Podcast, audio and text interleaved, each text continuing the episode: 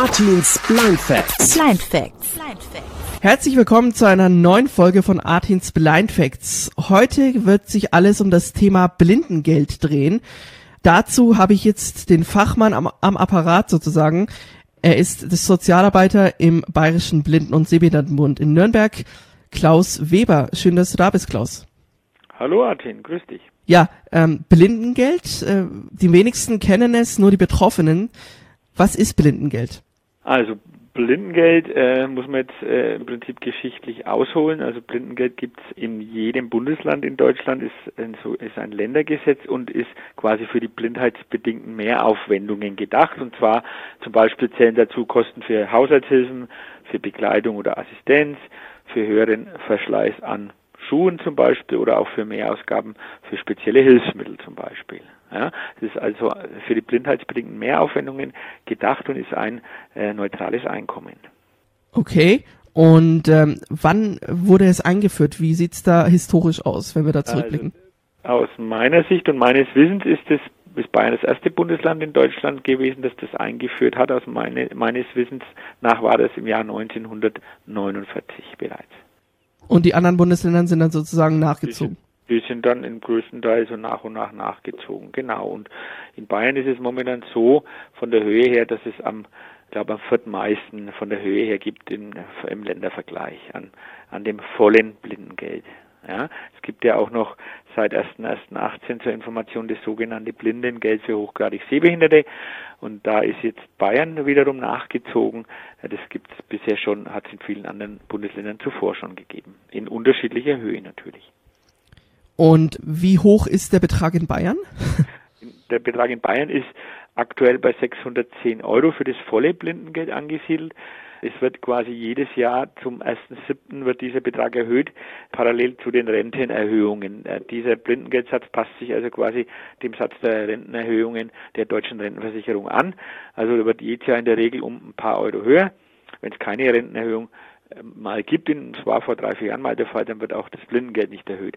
Volles Blindengeld in Bayern zurzeit äh, aktuell 610 Euro und das sogenannte Blindengeld für hochgradig Sehbehinderte äh, oder auch abgestuftes Blindengeld genannt, äh, ist der aktuelle Satz 183 Euro. Das allerdings nur, wenn kein Pflegegrad von mindestens zwei bei dem Betroffenen eingetreten ist. Wenn das der Fall wäre, gibt es entsprechend Abzüge. Das klingt sehr kompliziert, wenn man sich das so alles anhört mit den ganzen Zahlen und Gesetzen. Aber letztendlich kann man sagen, das Blindengeld existiert.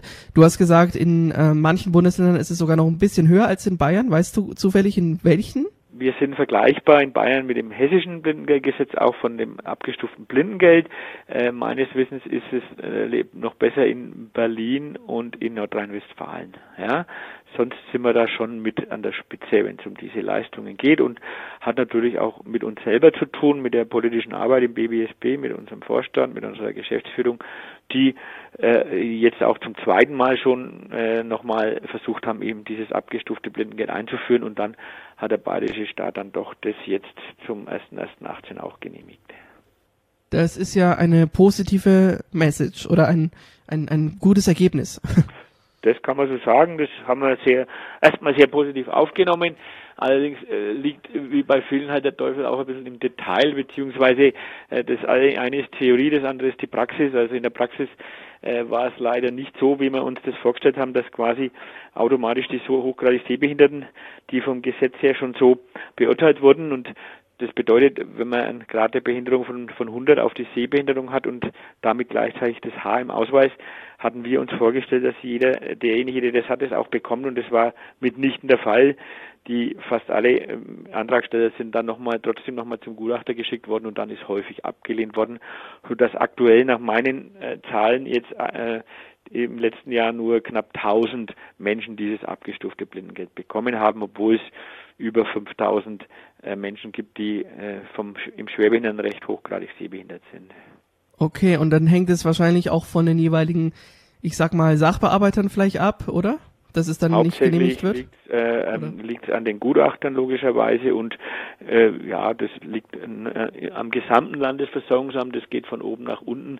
Äh, die Sachbearbeiter haben ihre Vorgaben, die unterscheiden da nicht groß, da unter, das unterscheidet sich nicht groß von, voneinander, auch nicht von den Bezirken. Das ist eine ähnliche äh, Linie zu, zu äh, erkennen. Das heißt, es wird sehr, sehr streng gehandhabt. Äh, gerade in Bayern ähm, haben auch immer wieder Fälle, wo Leute aus anderen Bundesländern zu uns kommen, zu Hause Blindengeld kriegen, in Bayern ihnen das versagt wird. Ja, das kommt häufiger vor. Darf man fragen, aus welchen Gründen? Also das versagt das wird? muss man das Versorgungsamt fragen, beziehungsweise äh, ah, ja. die, Behörde fragen. Äh, es ist auf jeden Fall so, und das ist meine Vermutung, die sich immer mal wieder bestätigt, dass äh, nur in Bayern diese speziellen Gutachten laufen. In anderen Bundesländern werden gar keine Gutachten gemacht, sondern es werden, werden automatisch die ärztlichen, die augenärztlichen Befunde äh, eins zu eins hergenommen und entsprechend auch dann beurteilt. Und in Bayern müssen die Leute immer noch zum Gutachter geschickt werden, der in, der, in vielen Fällen dann zu einem anderen Visus kommt oder zu einer anderen Gesichtsfeldeinschränkung, als der eigentliche Augenarzt das bestätigt hat und somit kommt es dann häufiger doch zu Ablehnungen und die Leute sind oft sehr enttäuscht. Jetzt angenommen, jemand ist frisch erblindet, was wir natürlich nicht hoffen, ähm, und er kommt dann wahrscheinlich zu dir in Blindenbund äh, und möchte da einen Antrag stellen auf Blindengeld. Wie läuft der ab? Genau, also wenn ist gut, wenn er gleich zu mir kommt. Oftmals haben die ja durchlaufen die Leute ja auch mal erstmal eine Odyssee und es äh, kennen sich in dem Metier nicht allzu viel aus. Wir sind da die absoluten Spezialisten und es ist natürlich für auch andere Behörden und auch Menschen Exotenthema, muss man sagen. Und wenn sie zu mir kommen, ist es gut, weil dann wird er anständig beraten und da wird auch eben sofort geholfen, unabhängig auch von der Mitgliedschaft. Ich stelle dann den Antrag im Prinzip gleich übers Internet. Das heißt, man kann diese Anträge im Internet ausfüllen. Das wird zwar nicht online weitergeleitet in der Regel, aber man kann die ausfüllen. Dann müssen es die Leute unterschreiben und dann schicke ich das gleich ans Versorgungsamt direkt weiter.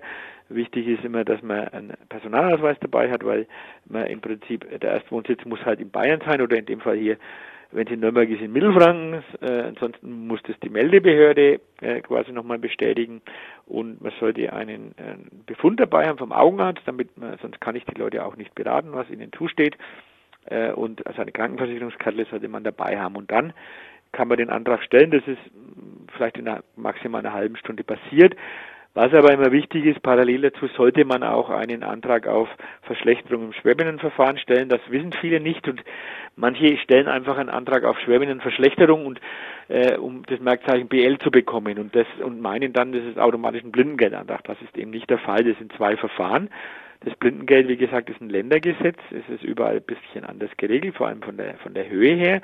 Deswegen muss man den Blindengeldantrag stellen und gleichzeitig einen Verschlechterungsantrag in der Regel im Schwerbinnenverfahren.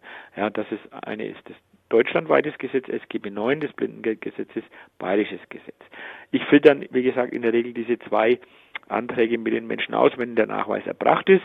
Und dann entscheidet das Versorgungsamt, ob sie zum Gutachter geschickt werden oder ob erstmal abgelehnt wird. Äh, wenn sie zum Gutachter geschickt werden, dann dauert es meistens so zwei, drei Monate und dann kommt eine Entscheidung. Und wenn äh, wenn zugestimmt wird, in der Regel rückwirkend. Wenn nicht, äh, kann ich dann entsprechend auch noch einen Widerspruch äh, für unsere Leute machen. Aber dazu müssen sie dann, ab dem Zeitpunkt müssen sie auch Mitglied werden, wenn ich sie sozialrechtlich vertreten soll, müssen sie nach Rechtsdienstleistungsgesetz auch Mitglied bei uns werden.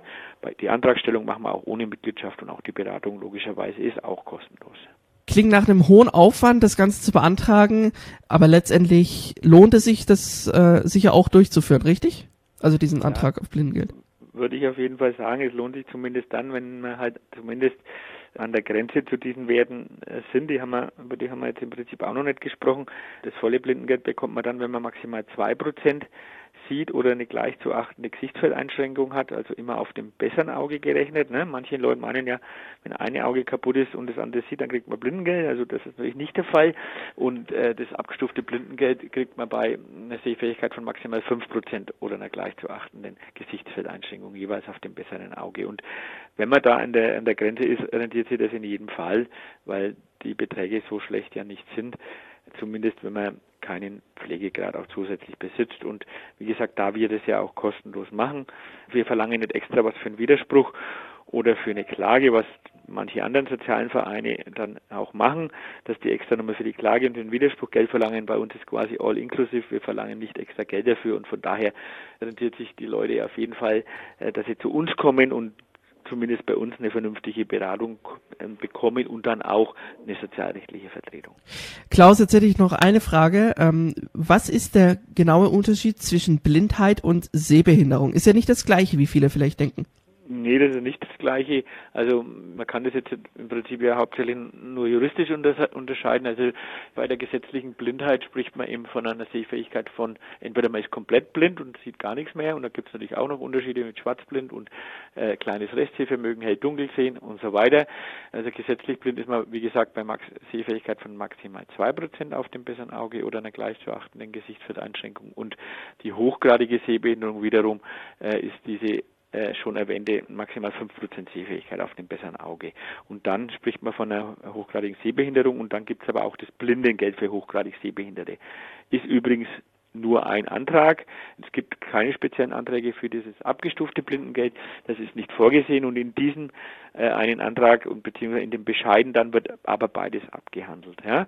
Und äh, dann die Sehbehinderung wiederum wird auch nochmal unterschieden. Also wie bei 5% Sehfähigkeit, äh, zwei, zwischen 2 und 5% Sehfähigkeit ist man hochgradig sehbehindert und zwischen 5 und maximal 30 Prozent sehbehindert ist man wesentlich sehbehindert, nennt man das dann.